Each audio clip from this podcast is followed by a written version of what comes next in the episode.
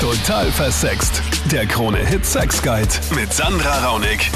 Salut, das ist der Podcast von Total Versext. Äh, Die Sendung gibt es immer live am Dienstag von 22 Uhr bis Mitternacht nur auf Krone Hit. Und hier im Podcast fasse ich dir immer die drei spannendsten Fragen der letzten Sendung zusammen. Du kannst alles fragen, was mit dem Thema Sex, Liebe und Beziehung zu tun hat. Mit dabei im Studio Psychotherapeutin Dr. Monika Wukrolli. Der Armin, der steckt in der Zwickmühle mit der Liebe seines Lebens. Wir sind total verliebt.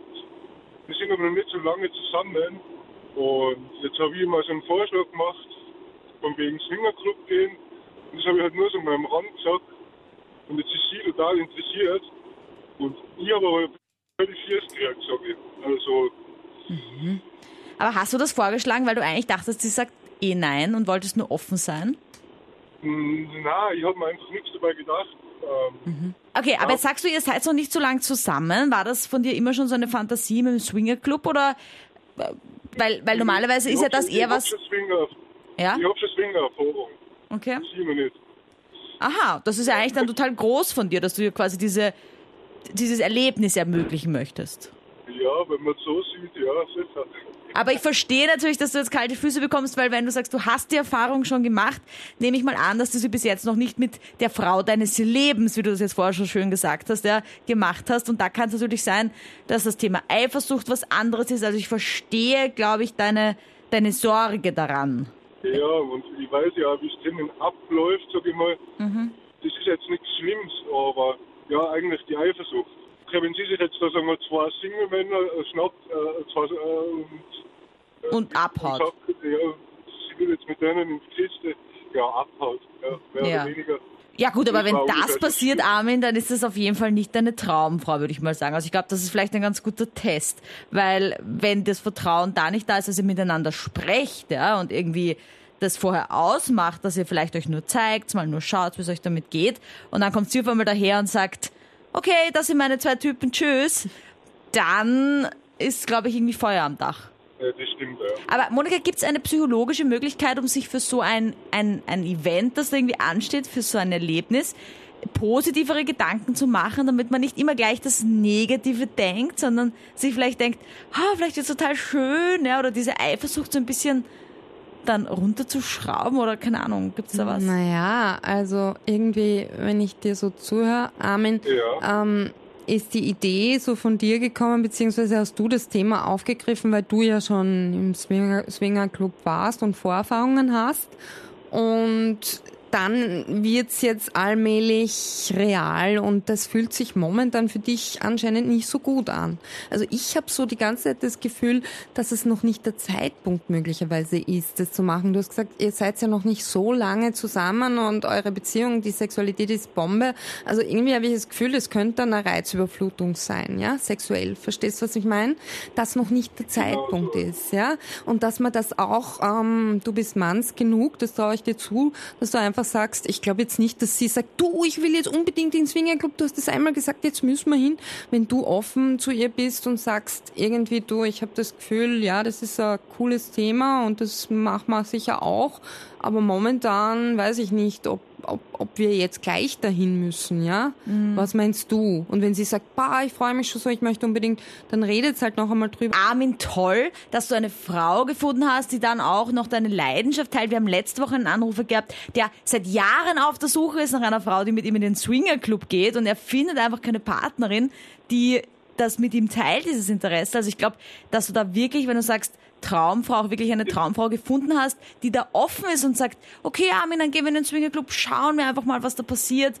Ähm, wir sind eher ein so starkes Paar miteinander, was kann uns da passieren? Ja? Und das ist Also ja wenn sie wenn sich's gut anfühlt, dann macht's es, ja. Aber wenn du Bauchweh hast dabei, ich sag noch einmal, wenn du Bauchweh hast, dann würde ich das Bauchweh äußern und nicht mit Bauchweh hingehen. Dann die Amelie, ihr Freund, der ist ein kleiner Nimmersatt. Heißt, er nimmt und nimmt und nimmt. Ich habe ihm zum Jahrestag, also zu unserem ersten Monatstag eigentlich, halt so ein liebes Geschenk gegeben, halt so ein Bilderrahmen, wo ich eine Collage gemacht habe von unseren Momenten und so weiter.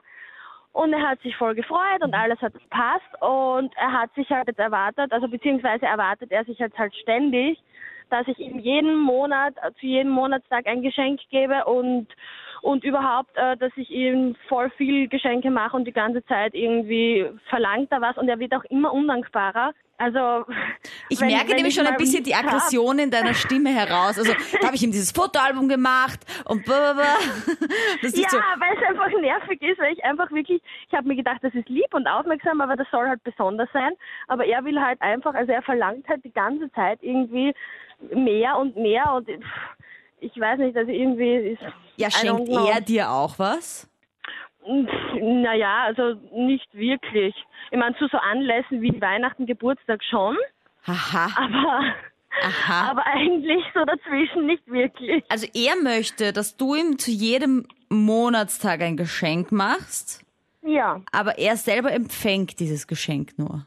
genau. Er möchte immer einfach nur haben, haben, haben. Und irgendwie, ist am Anfang hat er sich auch noch super gefreut, aber es wird eigentlich immer weniger und irgendwie habe ich keine Lust mehr wirklich ihm was zu geben. Aber wenn nicht, es hängt irgendwie der Haussegen auch schief, muss man sagen. Also irgendwie, Genau, ich wollte gerade sagen, Ja. was passiert, wenn du ihm dann nichts schenkst? Ja, dann ist er grantig und, und redet nicht und irgendwie, also auch, keine Ahnung, er will auch dann nicht, dass wir irgendwie miteinander ins Bett gehen oder so. Also er will dann einfach, er sagt dann einfach, er, ihm ist nicht danach, er fühlt sich irgendwie schlecht und ja. Also er bestraft dich richtig quasi dann dafür, dass er nichts bekommen hat. Äh, überträgt Ja. sich das auf andere Teile eurer Beziehung auch? Dieses, wie du sagst, ähm, er will immer nur bekommen, bekommen, bekommen. Ich finde, ein gutes Ja, Beispiel ist immer Oralsex. Ja, das ist eh der, der, ja, einer der Punkte auch. Also es ist, geht generell eigentlich bei uns um, um Sex. Er ist auch immer der Passive, ja. Er liegt immer auf dem Rücken und ich soll dann, also er lenkt das dann schon so in die Richtung, dass ich dann quasi aufsteigen soll. Also, Amelie, ich glaube, ich finde es ganz, ganz essentiell wichtig. Du möchtest ja anscheinend diese Beziehung fortführen, sonst äh, hättest du ja schon längst Schluss gemacht und du hast ja schon eine ganze Ja. Menge Wut im Bauch auch von diesem Mann, der immer nur nimmt von dir und dir irgendwie Energie abzapft und Geschenke haben möchte, aber nichts zurückgibt. Ich glaube, bevor du da explodierst und das wird irgendwann passieren und du ihm das alles entgegenschreist, was die Beziehung dann kaputt machen wird, weil ich bin sicher, er sieht das ganz anders. Ja, also er ist sicher der liebende Freund, der, der nicht nur nimmt, ja, sondern sich immer brav bedankt für die Geschenke und das so toll ist, dass du ihm was schenken darfst und seine Sicht auf die Dinge sicher eine andere. Ja. Genau, und der dir die Kontrolle lässt beim Sex, wenn du oben auf bist, ne? Das kann man ja auch so sehen. Danke, Monika. Ja, also, also ich glaube, es ist sein, sein Bild von der Situation ist eine andere und ich glaube, wenn du dann explodierst und mir das alles an den Kopf wirfst, dass du es eben nicht so auf du, du, du machst, sondern ganz bei dir bleibst, ja, und sagst, ich fühle mich dann so, ja, und über deine Gefühle redest und wie es dir geht. Also das ist diese gewaltfreie Kommunikation. Monika, ich meine, so ein Mann, der, der alles, der, der viel nimmt und vor allem, wenn man dieses Bild jetzt hat wie die Amelie von sich selbst, also dass sie nur, zu, nur gibt und er nur nimmt, kann man das irgendwie schonend beibringen und sagen, jetzt wie ich gesagt habe, viel über sich reden, nicht den anderen anschuldigen, weil dann macht er wahrscheinlich zu. Ja, also anschuldigen ist nie gut und so wie du schon gesagt hast, es sind so die klassischen Ich-Botschaften, sagt man in der Psychotherapie und Psychologie dazu, dass man eben wirklich bei sich bleibt und sagt, ich empfinde das so und für mich ist das so und bei mir kommt es so rüber. Und dann der Theo, der will wissen, hat es eine Zukunft, dass er seine beste Freundin liebt? Gibt's Paare, bei denen aus dieser besten Freundschaft eine Beziehung entstanden ist? Doch, das gibt's oft sogar. Also ich sehe das in meiner Praxis immer wieder, dass Menschen, wo zuerst überhaupt keine erotische Anziehung da war, wo das irgendwie null Thema war, ja, plötzlich was aneinander finden, was sie vorher nie entdeckt hätten und nie geahnt hätten. Also dass der Funke im wahrsten Sinn des Wortes plötzlich überspringt. Das muss auch der Zeitpunkt passen, um eine Liebesbeziehung zu realisieren, zu leben.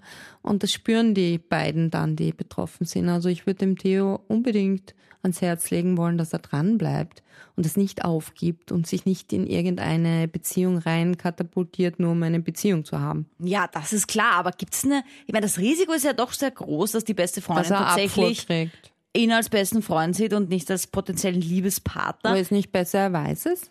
Genau, das möchte ich eben von dir wissen, ob es besser ist, dann das Risiko einzugehen oder dann doch die Freundschaft.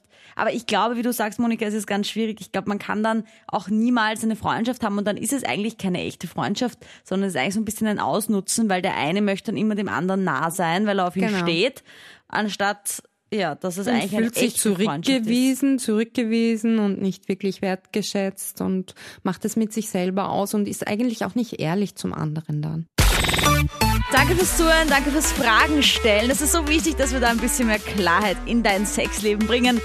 Quatsch mit uns hier komplett äh, tabubefreit am Dienstag Nachtthema über Sex, Liebe und Beziehung. Und schau mal auf YouTube vorbei. Da heißt mein Kanal auch total versext.